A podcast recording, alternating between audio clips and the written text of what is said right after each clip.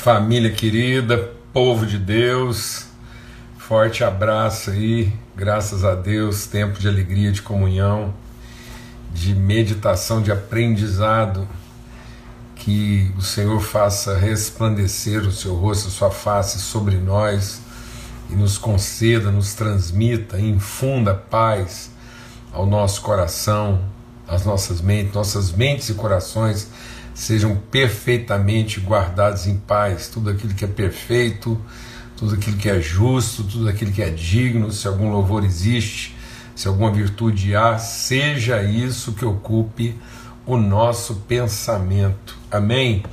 Graças a Deus, irmãos e irmãs, grande privilégio a gente estar aqui mais um dia e compartilhando, repartindo, né? mais uma semana aí e podendo comungar, né, podendo repartir esse pão bendito nessa mesa preparada pelo Senhor na nossa viração do dia aí.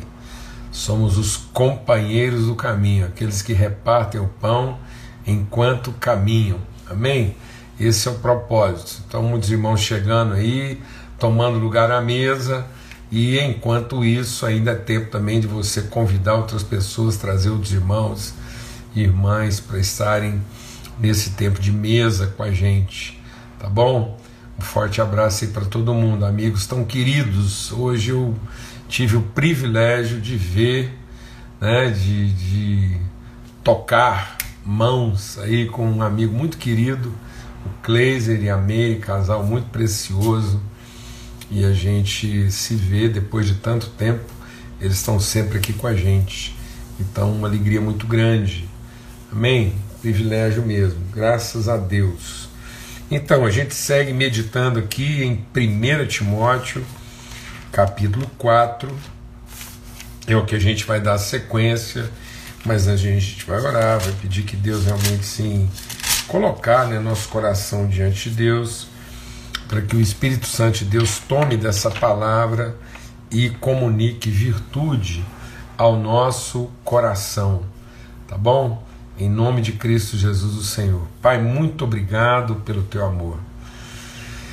Oh, Paizinho, obrigado mesmo pela tua graça e pela intimidade, porque o teu Espírito está em nós, nós estamos no Senhor, o Senhor em nós, nós no Senhor a mente de Cristo, o Espírito de Cristo em nós, nos conduzindo, revelando a nós virtude e conhecimento.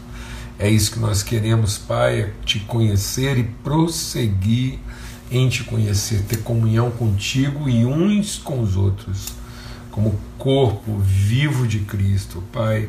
Que nossas ligações sejam cada vez mais fortalecidas, esse vínculo inquebrável do teu amor fortalecido mesmo entre nós e o nosso entendimento transformado, nossos olhos iluminados, no discernimento do corpo, no discernimento da família, para que através da nossa vida sejam benditas todas as famílias da terra, Pai, no nome de Cristo Jesus, Senhor.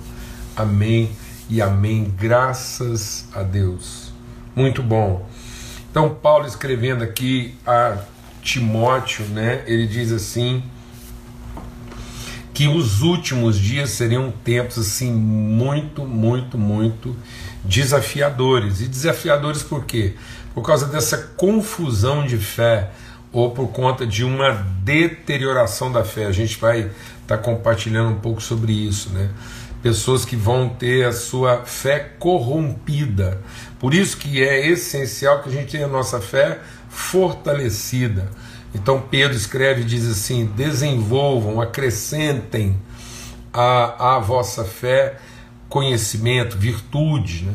Então nós temos que trabalhar o desenvolvimento da fé. Porque se a nossa fé não for desenvolvida, nós nos tornamos o que? Míopes, infrutíferos, estéreis naquilo que é o propósito de Deus para a nossa vida. Amado, por que, que isso é essencial? Porque Deus nos abençoou para frutificar. Deus não nos fez para nos abençoar, Deus nos abençoou e nos gerou abençoados para frutificar, para que esse fluxo, para que esse movimento de frutificação revelasse através da nossa vida as virtudes de Deus. Então Deus nos gerou para assumir essa vocação, essa responsabilidade, essa tarefa, esse desígnio, essa comissão de sermos a materialidade, a visibilidade das suas virtudes invisíveis.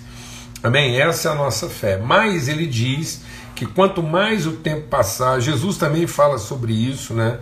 Não é só Paulo falando aqui para Timóteo, Jesus diz: olha, nos últimos dias virão tempos difíceis, porque as pessoas tomadas de um senso de direito. Então as pessoas vão usar as suas crenças, deixa Deus ministrar o seu coração, porque hoje a gente vai tratar muito sobre isso. As pessoas vão usar a sua crença na defesa do direito e não no cumprimento do propósito.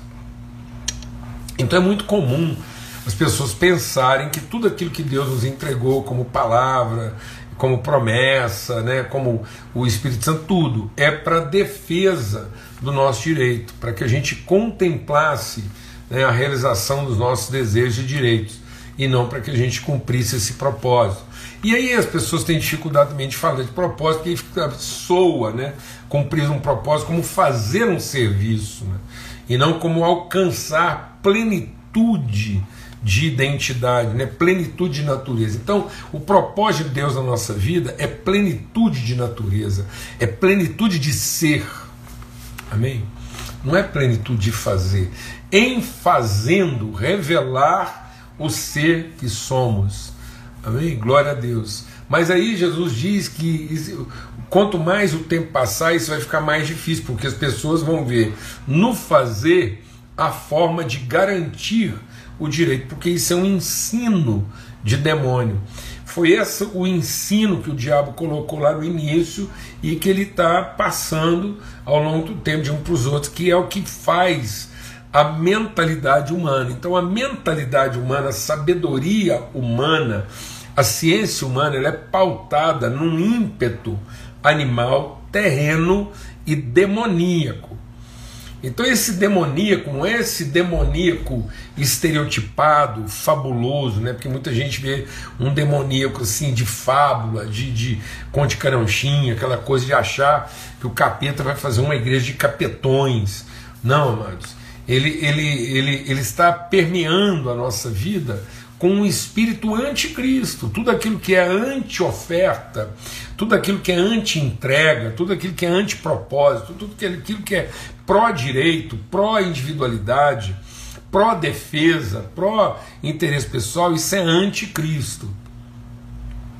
E muitas vezes isso é feito em nome de Deus. Né? Então por isso que esses são ensino de demônios, que ele chama aqui de quê? De espíritos enganadores. Então isso vem lá desde o início, lá, lá no jardim. Ele vem dizendo em nome de Deus, em nome de Deus. Não. Para você chegar em Deus mesmo do jeito que você está querendo, você vai ter que fazer isso. E aí é, Jesus diz: olha, cada vez mais, à medida que aumentarem as crises e as dificuldades, deixa Deus ministrar o nosso coração aqui, amado.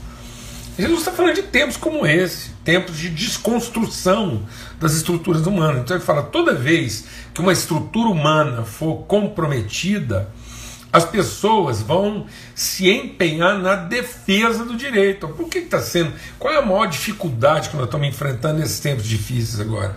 É porque nós estamos querendo enfrentar toda essa circunstância na defesa do direito. Né? Na defesa da sobrevivência, não no cuidado propriamente com a vida. E muitas vezes a própria igreja ela está alheia a essa ideia do cuidado, porque ela também está impregnada desses ensinos, desses espíritos enganadores, desses ensinos de demônios, né? E de forma é, institucionalizada. Então Paulo está dizendo, ó, nos últimos dias isso vai ser assim. Jesus fala também.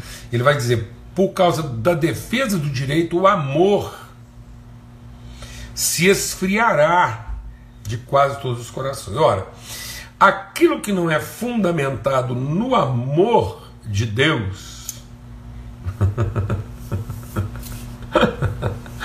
oh, querida, entrou aí, linda demais. Meu marido, pastor Paulo tem vários negócios assim. Isso é porque está aqui na, na outra sala. Beijão, bem. Você é preciosa demais, mulher de fé. Então, é, é o seguinte, essa é crente, amado. Essa é crente, virtuosa. Então, é, é, é, é, esses tempos são difíceis por causa disso, porque as pessoas, na defesa do direito, elas vão se afastando do amor. E aquilo que não é fundamentado, aquilo que não é enraizado no amor, não é fé. Então presta atenção, mano. expectativa de amor não é fé. Conhecimento de amor é fé. Expectativa de amor é desejo. Cobiça. Conhecimento de amor é fé. Então, a fé, ela é a, a, a, a forma como a mente de Cristo trabalha. A expectativa, a crença, é a forma como a mente anticristo trabalha, opera. Então, se eu faço alguma coisa na expectativa da recompensa, isso não é fé, isso é crença, é anticristo. Agora, se eu faço na certeza da entrega, então isso é Cristo, isso é fé. Amém? Glória a Deus. Amém.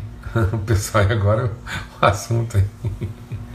O assunto aí foi para as reminiscências aí. Amém. Então, aí o, é, Paulo está dizendo isso.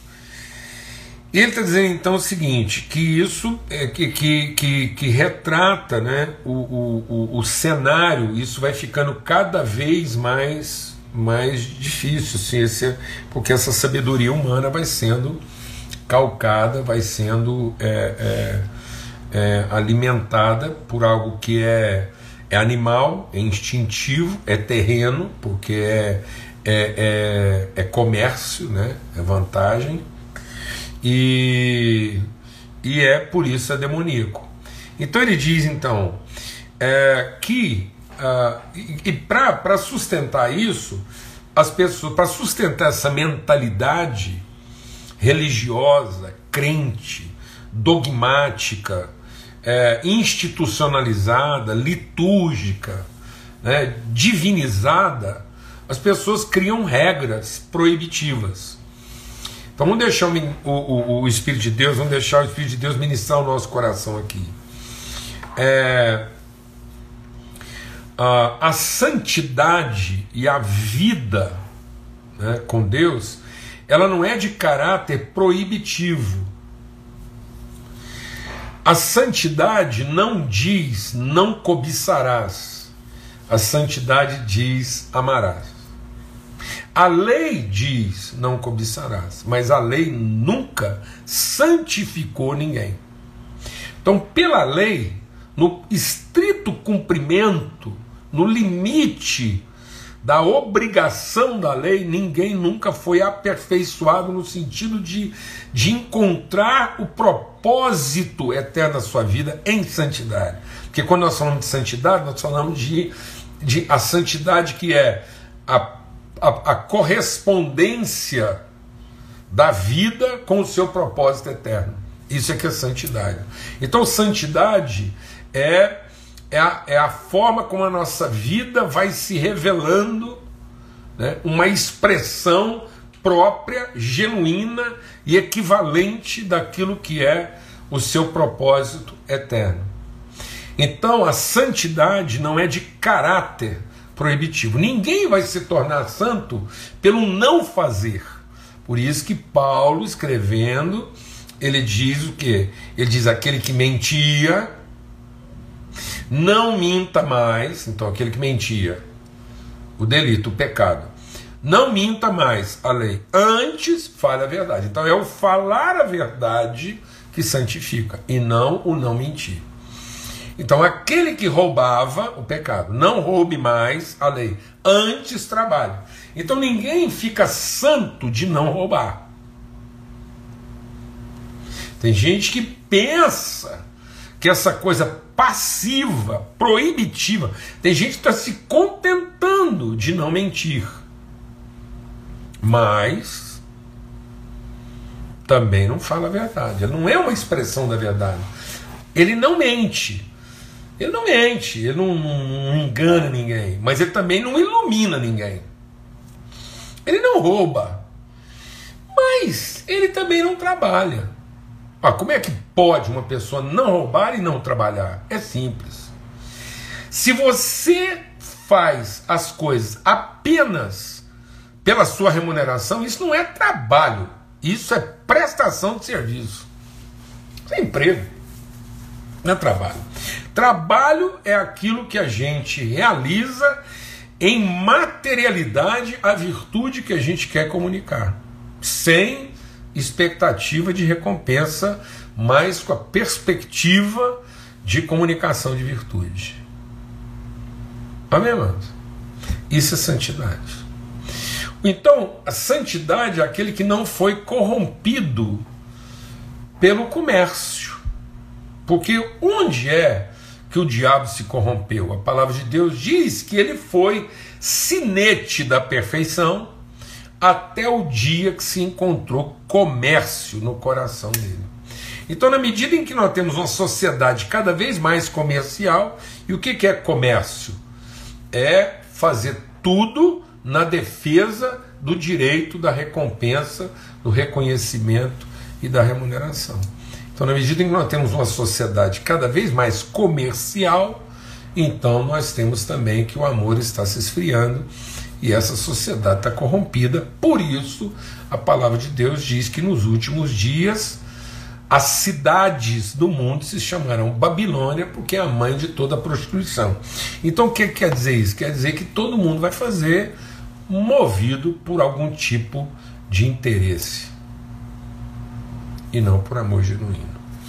Então, essa é a vitória que vence o mundo, a nossa fé. Amém? Essa é a vitória que vence o mundo, a nossa fé. Por quê? Porque a fé é a fé que dá vida ao justo. O justo viverá da sua fé. E por qual a relação entre a justiça e a fé? É porque a justiça é a materialidade do amor e a fé é a instrumentalidade do amor. Então, o amor na instrumentalidade da fé opera a justiça. Glória a Deus, amados. Aleluia, graças a Deus. Então, aí a gente compartilhou ontem que uma vez que a gente tem esse discernimento, essa percepção, essa sensibilidade, então nós somos o que? A comunidade acolhedora. Nós não somos a comunidade da censura. Nós não somos a comunidade do juízo. Nós somos a comunidade do acolhimento. Então nós acolhemos para assumir responsabilidade do ensino, da correção e até da punição. Então, é a igreja que vai saber ensinar com justiça, corrigir com justiça e até punir com justiça. Quando a igreja não ensina, não corrige, não pune, ela não está realizando a sua vocação santificadora da comunidade. Amém? Então, quando ela é indiferente à ignorância, quando ela é insensível a, a, a, a falta de entendimento e quando ela é negligente né, à punição. Ela negligencia a punição, ela é insensível à falta de entendimento e ela é indiferente ao conhecimento. Então, os processos santificadores são processos de acolhimento. Então a gente acolhe e assume a responsabilidade. E aí não somos nós que fazemos juízo. Por isso que a palavra de Deus diz o que compete à igreja, compete à igreja pôr para dentro. Então,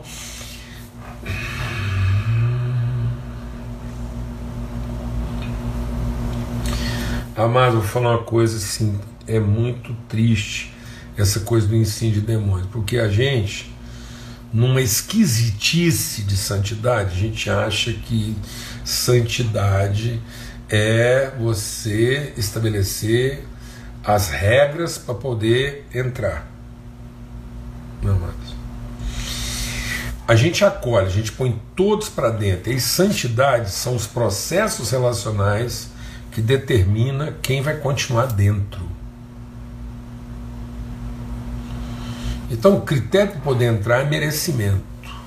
Santidade são a, a, as, as condições para permanecer dentro. Então, só não permanece dentro quem se rebela. Então, só tem uma coisa que pode me separar da santidade: é rebeldia aos processos de Deus. Por isso que santidade, antes de tudo, é submissão. Por isso que santidade não é padrão comportamental de uma premissa proibitiva. Ninguém se tornou santo cumprindo um padrão proibitivo. O próprio Deus disse: Eu estou dando a lei, e já vou explicar para vocês que a lei é só um tutor. A lei é para garantir um mínimo social. Então Deus deu a lei para garantir um mínimo social. Aquilo ali é o mínimo da obrigatoriedade. Ninguém é aperfeiçoado, ninguém alcança plenitude pagando dízimo. Vamos falar rasgado aqui. Dízimo é o mínimo da, da, do compromisso para quem não tem nenhuma revelação de responsabilidade.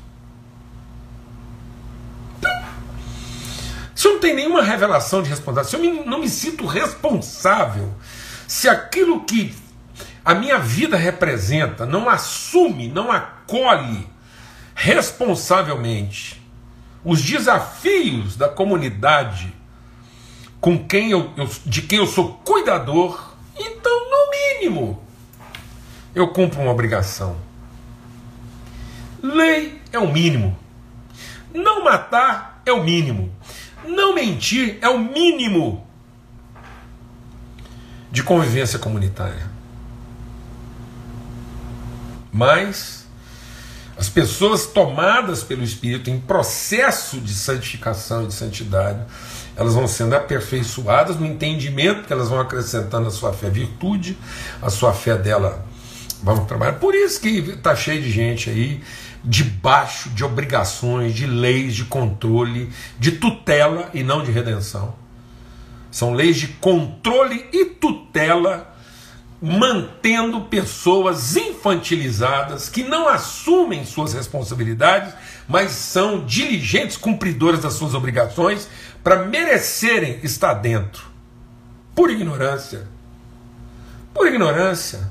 Espíritos enganadores. Ensino de demônios. Pessoas que passam a vida inteira infantilizadas, cumprindo o mínimo das suas obrigações para se julgarem merecedoras, porque está na Bíblia, amados.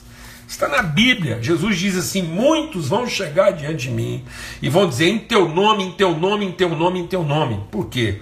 Porque essas pessoas entenderam que a palavra de Deus era um instrumento de salvação. Deixa Deus explicar algo no nosso coração, que o Espírito Santo de Deus falar. A palavra de Deus é reveladora de salvação e é instrumento de santificação. Então a palavra de Deus, em revelando salvação, nos possibilita santificação. Então eu não tenho que usar a palavra de Deus para minha própria salvação. Não, porque a salvação já foi operada. A palavra de Deus, em revelando salvação, nos instrui para maturidade em santificação. E muitas pessoas continuam usando a palavra de Deus para a sua salvação. E Jesus diz: aquele que vive para se salvar, ainda que usando a palavra de Deus, está perdendo a sua alma. Por isso que o amor de muitos esfriará, porque as pessoas estão julgando salvação como direito de quem cumpriu as prerrogativas proibitivas. Não tem nada a ver tanto que quando o diabo vem tentar o próprio Filho de Deus, Jesus, em pessoa, você acha? Então o que, que o diabo vai fazer quando ele vai tentar Jesus? Ele vai dizer o quê? Lança-te do ar, amados. Deixa o Espírito de Deus ministrar o nosso coração. Jesus, tá é Paulo está dizendo, espíritos enganadores. Onde está isso? Está lá na torre no pináculo do templo. Onde é que está lá o espírito enganador e o ensino de demônio? Está lá no, no, no miolo do jardim do Éden, está lá no pináculo do templo, falando em nome de Deus. E ele diz assim: está escrito. Vamos ler aqui, ó. Desculpa, amados, assim, essa, essa intensidade, mas olha aqui, ó. Tá aqui, ó. Ele colocou Jesus no pináculo do templo. Ele não colocou Jesus na sala central do prostíbulo. Ele não colocou Jesus na mesa principal do cassino. Ele colocou Jesus no pináculo do templo. Na cidade santa. Sabe aquilo que a gente idealizou de cidade santa, de, de lugar mais alto do templo, mais perto de Deus, e disse assim: se você é filho de Deus, lança-te daqui, faz uma extravagância, provoca a sua fé, faz uma coisa doida em nome de Deus, porque está escrito que Deus dará ordens aos anjos para te salvarem, para te sustentarem. E Jesus diz: também está escrito: não coloque Deus à prova, não confunda a obrigatoriedade da tua salvação com a soberania da sua vocação. Deus não está aqui cumprindo a obrigatoriedade de nos salvar mas Deus está aqui cumprindo de forma soberana o propósito de que nós sejamos pessoas completas, maduras e responsáveis. Gente que amadureceu, que encarnou a sua semelhança. Por isso, ele está dizendo que esse processo de santificação é pela palavra.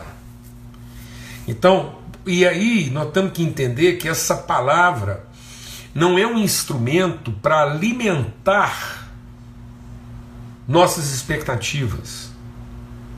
A palavra é para fundamentar nossas convicções. Então a palavra de Deus é para gerar uma consciência e não para alimentar uma carência.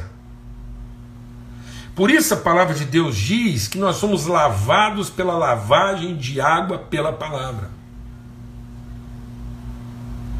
A palavra é para ir lavando as impurezas.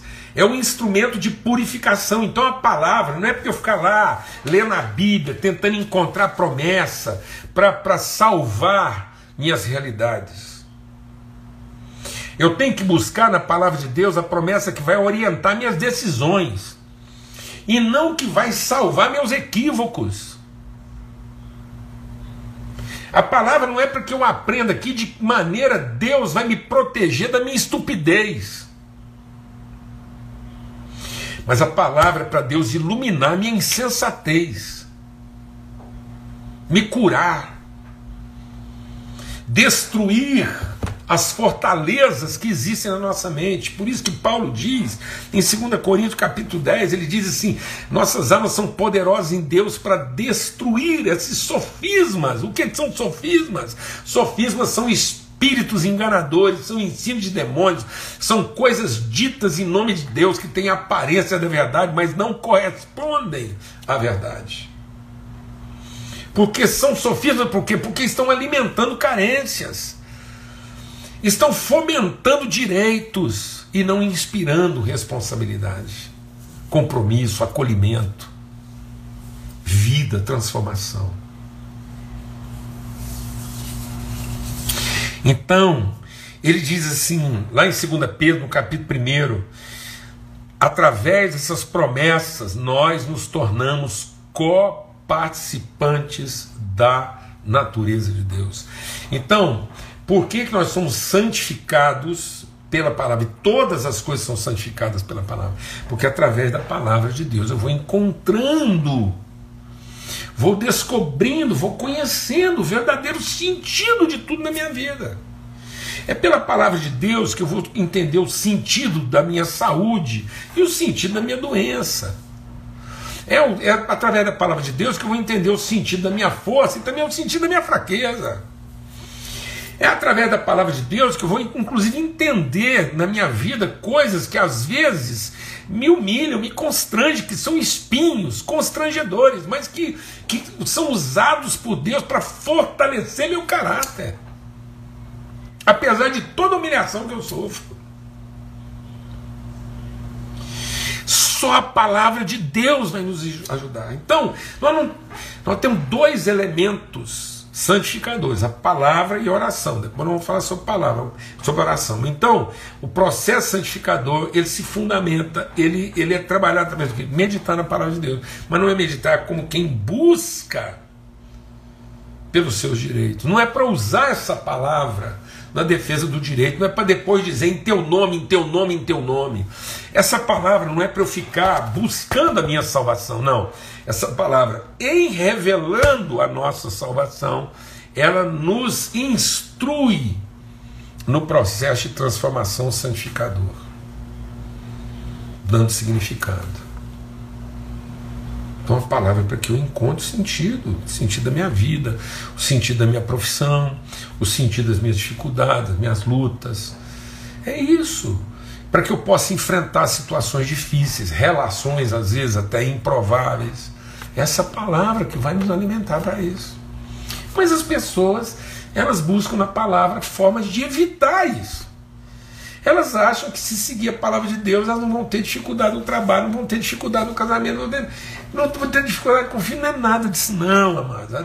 A palavra é para sustentar você, para que quando essa dificuldade aparecer, porque gente, gente é extremamente corrupta a partir de nós então você não se desespere, você não se entregue ao desânimo. Quando tudo parecer que as suas expectativas foram todas frustradas, a palavra de Deus vai alimentar, sustentar seu coração para que à luz dessa palavra você enfrente essas situações com determinação, com atitude, com disposição e sempre avançando, nunca retrocedendo.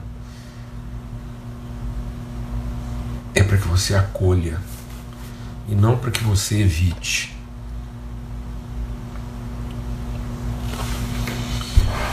Amém, amados. Nome de Cristo Jesus, o Senhor. Então, essa, essa palavra é para que o propósito de Deus na nossa vida esteja garantido. É isso mesmo, Marilena. É complicado. É complicado. Mas é o seguinte, na verdade, é complicado porque a gente muitas vezes não entende exatamente isso, a orientação dessa palavra, porque na verdade é simples, é guardar no nosso coração essa palavra para que ela nos oriente, porque a vida é complexa. A, a vida envolve mudança de temperatura e pressão o tempo todo. A vida envolve a chuva, o sol, o quente, o frio, o longe, o perto, o alto, o baixo. Então a vida é carregada de complexidades.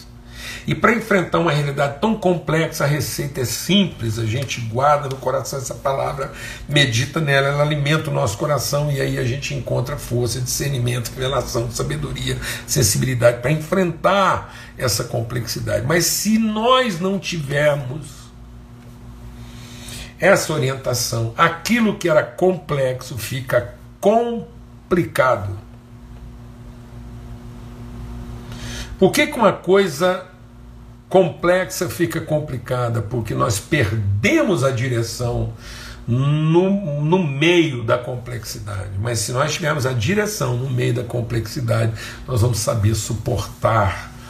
E como a palavra de Deus diz, nós vamos saber esperar as primeiras e as últimas chuvas, porque nós contamos com a fidelidade de Deus e conhecemos a sua promessa e a nossa mente está lavada.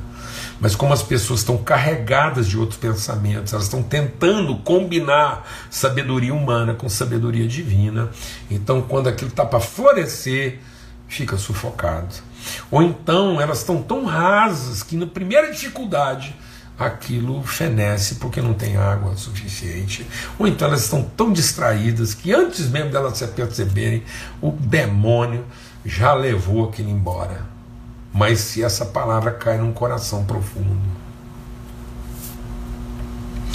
e ela gera raízes e fundamenta nosso pensamento. Então nós vamos passar por muitas complexidades. Vai ter sol, vai ter chuva, vai ter praga, vai ter um punhado de coisa, mas aquele que crê e está firmado nessa palavra permanece, porque essa palavra é eterna. E o propósito de Deus não pode ser frustrado. Amém. Graças a Deus. A paz de Cristo Jesus, Senhor, seja sobre todos. É, eu estou assim, crendo firmemente numa meditação que pode orientar nossa vida para um ano extremamente desafiador. Mais do que muita gente imagina. Meu sentimento é de um ano de muitos desafios. E não é um ano sombrio, é só um ano desafiador para ser enfrentado com fé e, consequentemente, um ano de manifestação da glória de Deus através de seus filhos. Um tempo em que toda a criação à nossa volta estará à espera daquilo que pode ser revelado através de nós. Um ano que vai exigir muito das nossas vidas e vai exigir muito da coerência da igreja. Em nome de Cristo Jesus, que o amor de Deus, o Pai, a graça bendita, maravilhosa, suficiente do seu Filho, a comunhão, a revelação, a instrução do Espírito Santo de Deus seja sobre todos, hoje e sempre em todo lugar. Amém e amém. Graças a Deus. Até amanhã, se Deus quiser, a gente vai continuar nessa meditação, entendendo esse processo de santificação pela palavra e pela oração, tá bom? Forte abraço a todos, fiquem em paz.